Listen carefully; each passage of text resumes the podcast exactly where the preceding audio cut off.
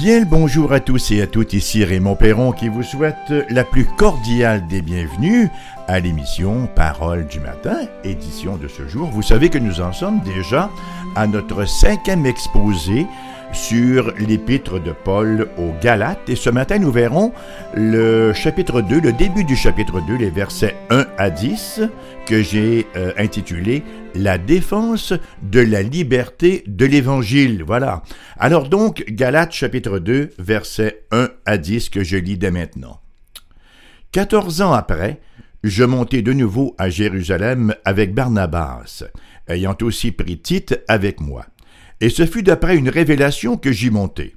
Je leur exposai l'évangile que je prêche parmi les païens, je l'exposai en particulier à ceux qui sont les plus considérés, afin de ne pas courir ou avoir couru en vain. Mais Tite, qui était avec moi, et qui était grec, ne fut même pas contraint de se faire circoncire, et cela à cause des faux frères qui s'étaient secrètement introduits et glissés parmi nous pour épier la liberté que nous avons en Jésus-Christ avec l'intention de nous asservir. Nous ne leur cédâmes pas un instant et nous résistâmes à leurs exigences afin que la vérité de l'Évangile soit maintenue parmi vous. Ceux qui sont les plus considérés, quels qu'ils aient été jadis, cela ne m'importe pas. Dieu ne fait point de favoritisme. Ceux euh, qui sont les plus considérés ne m'imposèrent rien. Au contraire, voyant que l'Évangile m'avait été confié pour les incirconcis, comme à Pierre pour les circoncis, car celui qui a fait de Pierre l'apôtre des circoncis a aussi fait de moi l'apôtre des païens, et ayant reconnu la grâce qui m'avait été accordée, Jacques, Céphas et Jean, qui sont regardés comme des colonnes, me donnèrent, à moi et à Barnabas, la main d'association, afin que nous allions, nous vers les païens et eux vers les circoncis. Ils nous recommandèrent seulement de nous souvenir des pauvres, ce que j'ai eu bien soin de faire. Alors voilà, ce beau texte que nous avons à nouveau ce matin. Nous sommes toujours, n'est-ce pas, dans ce grand thème de la défense de l'évangile du salut par grâce, du salut par la foi seul. Et c'est un thème qui est cher à l'apôtre Paul et particulièrement dans cet épître aux Galates, alors que les églises de la Galatie se voyaient nettement menacées à cet effet-là. La liberté. Quel beau mot que la liberté. Hein? Soit dit en passant, la liberté, ce n'est pas de faire tout ce qu'on veut. La liberté consiste à avoir justement cette liberté-là de faire ce que je dois, c'est-à-dire de vivre selon le pourquoi de mon existence. Et ça, chers amis, ce n'est pas une chose simple. Hein? Comme l'a écrit quelqu'un, l'expérience de l'esclavage aux États-Unis nous enseigne que la proclamation de l'émancipation et la possession de la liberté sont deux choses tout à fait différentes, en effet. Alors, la liberté, elle n'est pas facilement acquise. Et une fois qu'on l'a acquise, elle est facilement perdue. Dans sa missive aux Galates, c'est précisément cette question-là de la liberté, la liberté en Christ, qui occupe la pensée de l'apôtre Paul. C'est vraiment son grand souci, et c'est la raison pour laquelle d'ailleurs il leur écrit avec un tel sentiment d'urgence. Ces Galates-là, ils avaient reçu le message de la croix, ils avaient reçu le message du tombeau vide, et ils avaient ainsi accédé à la vraie liberté spirituelle en mettant leur foi dans le Christ crucifié et ressuscité. Mais voilà que maintenant, sous la séduction d'enseignants ou de prétendus enseignants qui prêchaient qu'il leur fallait aussi ajouter la loi de Moïse, ils se retrouvent en danger de redevenir esclaves. Hein? C'est ainsi que ces judaïsants, comme on les appelait, accusaient Paul de ne pas être un véritable apôtre et il disait que sa prédication ne s'harmonisait pas avec celle des apôtres de Jérusalem. Alors, dans la péricope que nous avons lue ce matin, le chapitre 2, versets 1 à 10, Paul démontre que lors d'une rencontre à Jérusalem, ben, l'évangile qu'il prêche a été pleinement endossé, pleinement approuvé par Pierre et compagnie. Donc, quelles étaient les circonstances de cette visite à Jérusalem? Ben, versets 1 et 2 nous en parlent. Quatorze ans après, hmm, je montai de nouveau à Jérusalem avec Barnabas, ayant aussi pris Tite avec moi, et ce fut d'après une révélation que j'y montai. Je leur exposai l'évangile que je prêche parmi les païens, c'est-à-dire les non-juifs. Je l'exposai en particulier à ceux qui sont les plus considérés, afin de ne pas courir ou avoir couru en vain. Ben, le livre des Actes fait mention d'au moins quatre visites de Paul à Jérusalem. Ici, il s'agit, selon toute vraisemblance, de sa deuxième visite, hein, de laquelle se dégagent deux éléments fort importants, à savoir ses compagnons et son message. Comment ceux qui l'accompagnaient et qui étaient non-juifs hein, allaient être accueillis et quelle serait la réaction des autorités de l'Église de Jérusalem eu égard au message que Paul prêchait? Bon, voyons d'abord au verset 3 à 5 les compagnons de l'apôtre Paul. L'apôtre donc pour l'occasion était accompagné de ce cher Barnabas et de Tite. Et ces deux bonhommes-là représentent une paire intéressante. Hein? Il y en a un qui est juif et un qui est grec, c'est-à-dire qu'il y a un incirconcis, un produit de la mission de Paul aux gentils. C'était précisément cela, d'ailleurs, la pomme de discorde avec les judaïsants, la non-circoncision des gentils.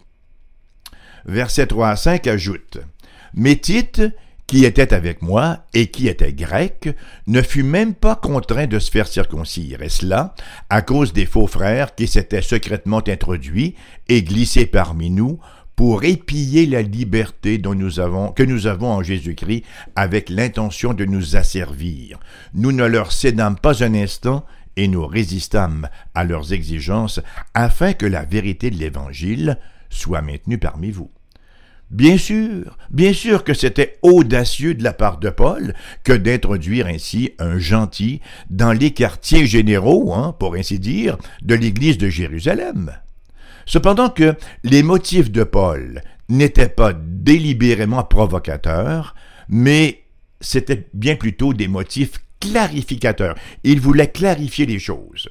La vérité est que juifs et gentil, quelle que soit notre race, quelle que soit notre langue, quel que soit notre arrière-plan, tous sont acceptés par Dieu sur les mêmes termes, sans discrimination, sur la seule foi en Jésus-Christ. Nous sommes encore sur le thème de la foi seule. Hein? La foi seule. C'était là toute la question, et au cours de l'événement, donc au cours de cette visite-là, la vérité a été clairement établie. C'est intéressant de lire que Tite ne fut pas contraint de se faire circoncire. Belle victoire! Mais cette victoire ne fut pas acquise sans qu'une forte pression de la part des judaïsants que Paul qualifie d'ailleurs de faux frères, soit dit en passant, et ces gens-là insistaient pour la circoncision de Tite. Paul de dire qu'ils étaient là comme des agents secrets qui s'étaient furtivement glissés dans l'Église hein, pour épier leur liberté, c'est dire que ce n'était pas leur place. Leur but était de ramener les croyants sous le joug de la loi. Et Paul voyait très clair dans leur jeu. C'était pas uniquement une question de circoncision ou d'incirconcision, vous voyez. C'était bien plutôt le, fondement même de l'Évangile, le fondement même de la liberté chrétienne qui était remis en cause. Liberté ou esclavage, liberté versus esclavage. Paul de dire au verset 5 qu'il a donc tenu ferme. Nous ne leur cédâmes pas un instant et nous résistâmes à leurs exigences afin, voilà le but, que la liberté de l'Évangile soit maintenue parmi vous. La circoncision, bien sûr, aujourd'hui, là, ce n'est plus un sujet chaud, hein? Cependant que la question de fond demeure. Voyez, Paul, lui, voyait la circoncision comme, passez-moi l'expression euh, un peu théologique, comme une synecdoque de toute la loi de Moïse. Hein? Ça représentait toute la loi de Moïse. Et en bout de ligne, la question est la suivante. Qu'est-ce que ça prend pour devenir chrétien? Comment est-ce que je deviens un chrétien de première classe dans la famille de Dieu? Est-ce que c'est uniquement une question de foi dans la personne du Christ Jésus ou si ça prend aussi quelque chose de plus? Est-ce que le sacrifice de Christ et sa vie parfaite sont suffisants ou si, bon, il faut que j'ajoute quelque chose de plus? La réponse, bien sûr, est qu'il n'y a pas de chrétiens de seconde classe, il n'y a pas de chrétiens de citoyens de second rang hein, dans le royaume de Dieu, puisque tous les sauvés le sont de la même manière, par la grâce seule, par la foi seule, en Christ seul. Dieu ne fait absolument aucune discrimination, non plus que l'Église, bien sûr, ne devrait en faire. Les chrétiens, parfois, peuvent avoir une tendance à faire une espèce de classification, euh, de classement des péchés, si vous voulez. Hein? Si quelqu'un lutte avec l'orgueil ou la convoitise, c'est correct, hein? qu'il ne le fait pas après tout. Mais si quelqu'un lutte contre la dépression, ou dont le mariage est en train de sombrer en morceaux, ou qui est tenté par l'homosexualité, ou qui combat une dépendance à la drogue, ah, alors là, il est mieux de garder ça secret, autrement les gens vont croire qu'il n'appartient pas vraiment à l'Église. Il est très important, chers amis, de garder à l'esprit que nous avons tous des dons différents, que nous avons tous des arrière-plans différents, que nous avons tous des combats différents. Nous sommes, comme la Bible s'emploie si bien à le dire, les uns les autres. Les uns ont certains combats, les autres en ont un autre. Mais il n'y a pas de différence, de quelque sorte que ce puisse être, quant à notre statut devant Dieu si nous sommes en Christ Jésus. Et à cet effet, Tite représente un cas type. Tite n'était pas un juif. Tite n'était pas circoncis, il n'était pas sous la loi, mais il était tout autant sauvé que les autres, par la foi seule, dans la personne du Seigneur Jésus-Christ. Et ça m'amène à mon deuxième point, l'évangile de Paul. Les versets 6 à 9, au début du verset 9. Comme on le voit au verset 2 donc, Paul a eu des entretiens privés là avec des apôtres à Jérusalem, notamment Pierre, Jacques et Jean, belle triade, hein, Pierre, Jean, Jacques, que Paul appelle au verset 2 et au verset 6 ceux qui sont les plus considérés.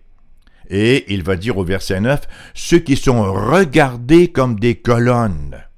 Au verset 17, il les reconnaît comme ceux qui furent apôtres avant moi. La question qu'on se pose donc, c'est pourquoi Paul met-il une telle emphase sur ce fait de la grande considération des autorités à Jérusalem? Ben, vraisemblablement, c'est euh, en raison de la comparaison que les judaïsants, justement, faisaient entre ces autorités-là et l'apôtre Paul. Jacques, le frère du Seigneur, Pierre et Jean, qui avaient été du cercle intérieur de Jésus, ça avait été les intimes de Jésus, étaient pour eux, pour ces judaïsants-là, infiniment plus qualifiés que Paul, d'où cette parenthèse de l'apôtre au verset 6. Ceux qui sont les plus considérés, quels qu'ils aient été jadis, cela ne m'importe pas, Dieu ne fait pas de favoritisme. Et voilà. Et ces propos de Paul ne représentent d'aucune façon là un, reniement, non plus qu'un manque de respect ou d'estime pour l'autorité apostolique de Pierre et de Jean. Non, il n'est pas surintimidé par leur personne, à l'instar de l'attitude exagérée des judaïsants. Et bien sûr, ça nous amène au troisième point. Notre troisième point qui dit le résultat de la consultation, les versets 9 et 10. Voilà donc que Paul expose aux apôtres de Jérusalem, à ces, à ces colonnes-là, hein, il expose l'évangile qu'il prêche parmi les non-juifs, parmi les païens. Et comme tout cela, comment tout cela s'est-il soldé? Est-ce que les apôtres ont contredit son évangile en disant non, Paul, tu es vraiment dans le champ, c'est pas comme ça que ça se passe? Est-ce qu'ils lui ont suggéré des modifications? Est-ce qu'ils y ont ajouté quelque chose? Aucunement. En fait, l'apôtre Paul mentionne deux résultats à la suite de cette rencontre-là. Premièrement, nous lisons au verset 6 ceux qui sont les plus considérés ne m'imposèrent rien. Oh, le beau verbe prosanatitemi qui littéralement veut dire ajouter. Ne m'imposèrent rien, n'ajoutèrent rien. Ils n'ont trouvé aucune faille dans l'évangile que Paul prêchait, voyez-vous. Ils se sont montrés complètement satisfaits, en parfait accord, considérant que l'évangile de Paul était en tout point conforme à, l'évangile qui leur avait été auparavant révélé à eux les apôtres et qu'eux-mêmes prêchaient, voyez. Dans un deuxième temps, et c'est là, c'est là la confirmation de ce que nous venons de dire, verset 7-9.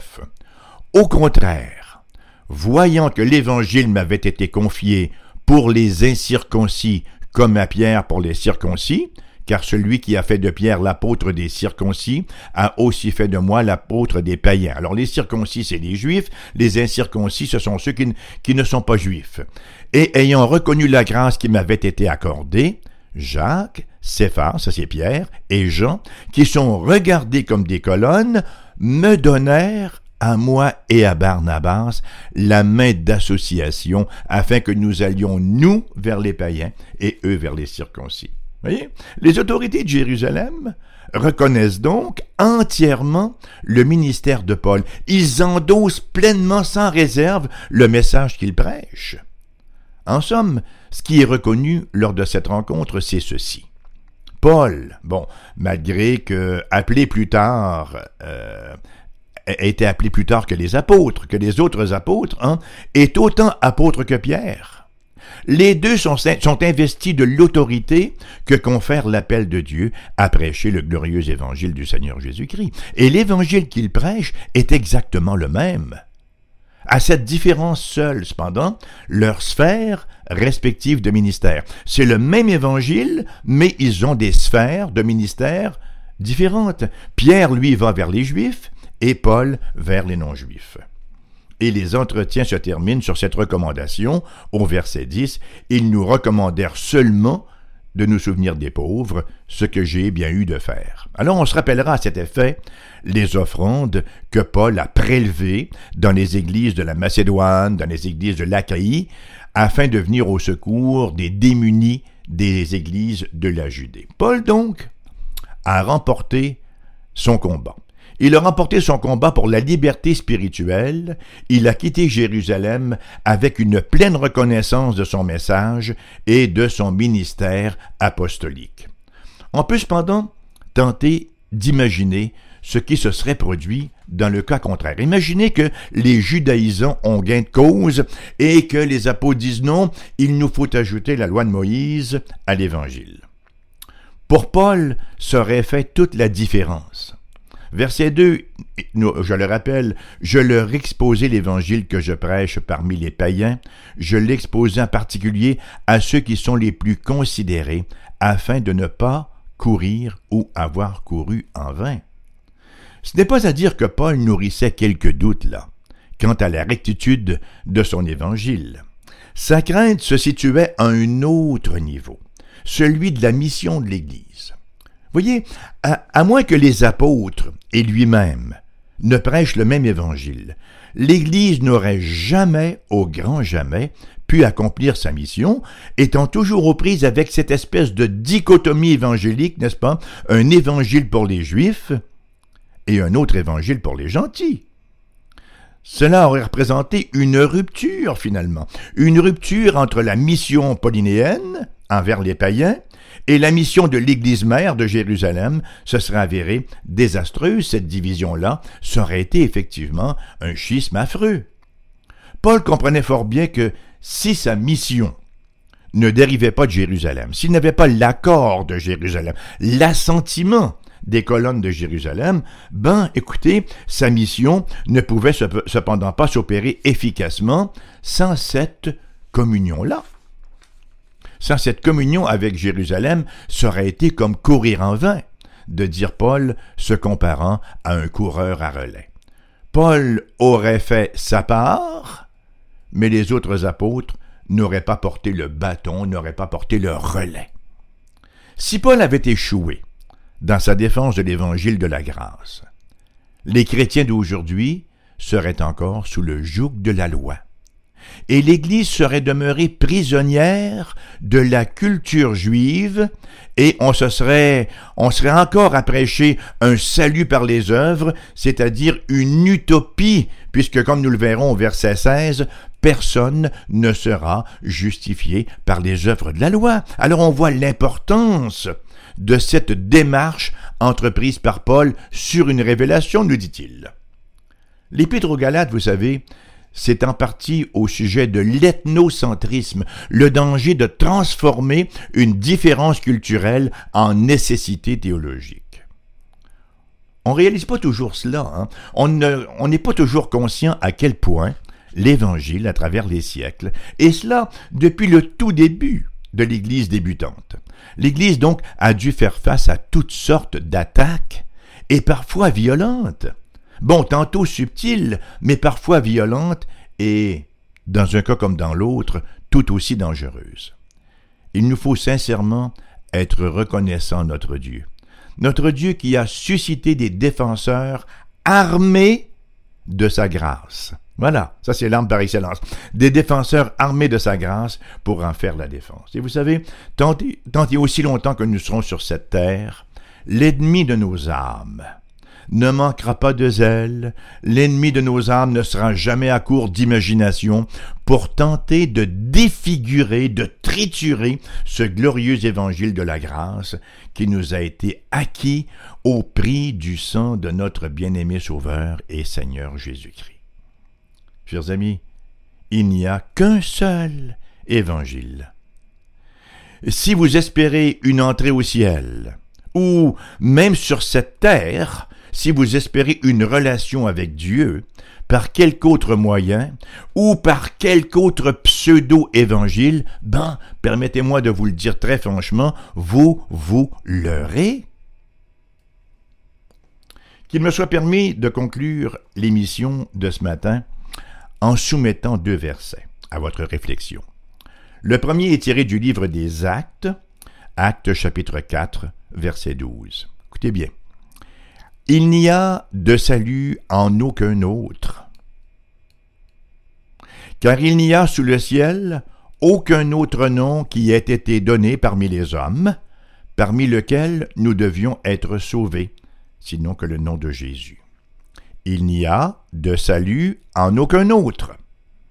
Car il n'y a sous le ciel aucun autre nom qui ait été donné parmi les hommes par lequel nous devions être sauvés, sinon que Jésus.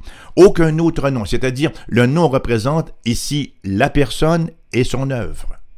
Voyez, on n'a pas à faire intervenir les anges, les archanges, les surarchanges, une médiatrice, des comédiateurs, nos parents morts, grand-papa, grand-maman, mon tonton, ma tantine, ma cousine, ma voisine.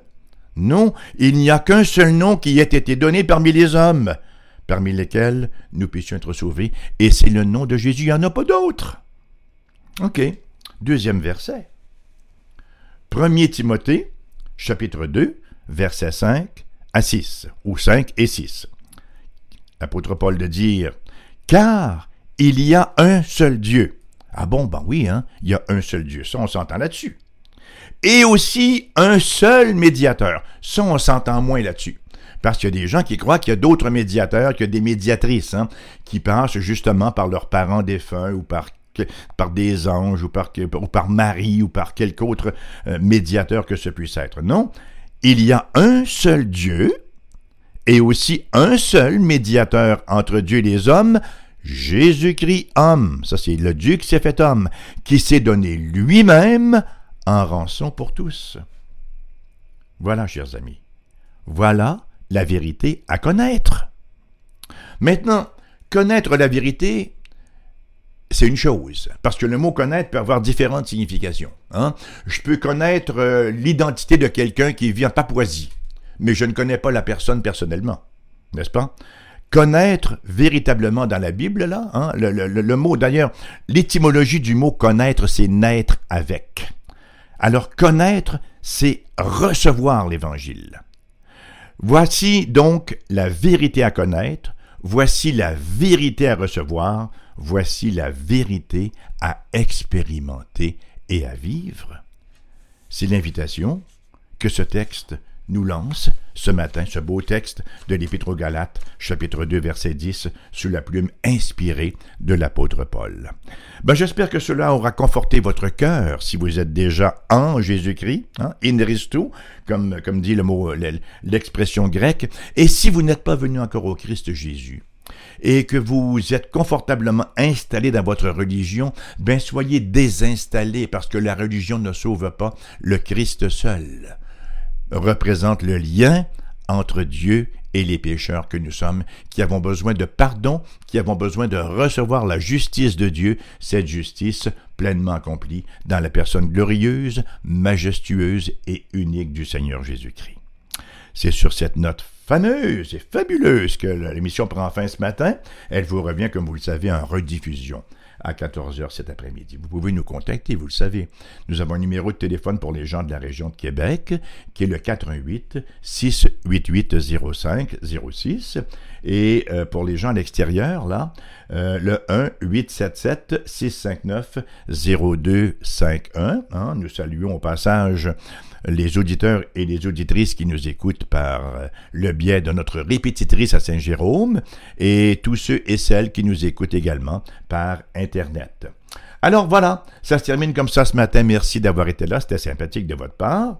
J'espère qu'on aura l'occasion de se retrouver lors de la prochaine et rendons grâce au Seigneur pour la liberté de l'Évangile qui nous a été acquise à si grand prix, et conservons-la et défendons-la jalousement. Bonne journée et à bientôt, que Dieu vous bénisse.